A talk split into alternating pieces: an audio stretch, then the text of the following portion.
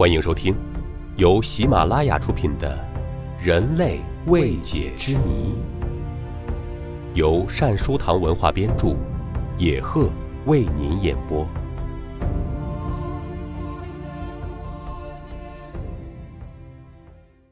第二十五集：奇特的镜面人，长错位置的内脏。每个人的内脏都是有固定的位置的，心肝脾肺肾各司其职。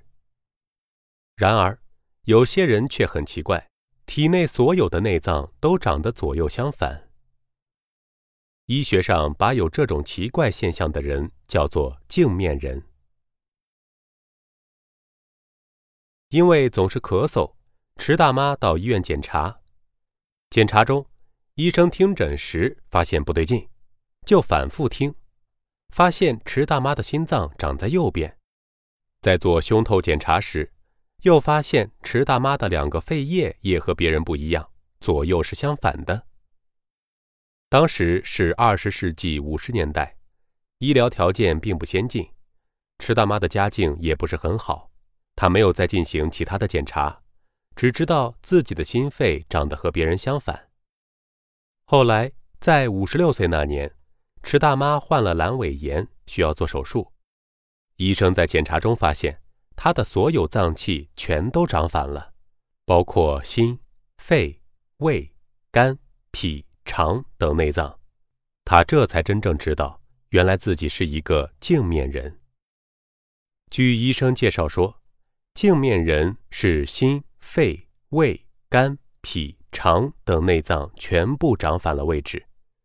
就像正常人在镜子中的影子一样，镜面人的出现几率约为百万分之一，在医学界极为罕见。虽然五脏六腑全部错位，但也只是内脏位置发生变化，相互之间的关系和功能并未改变。因此，镜面人的生理功能和正常人一样，对人的健康生活都没有太大影响。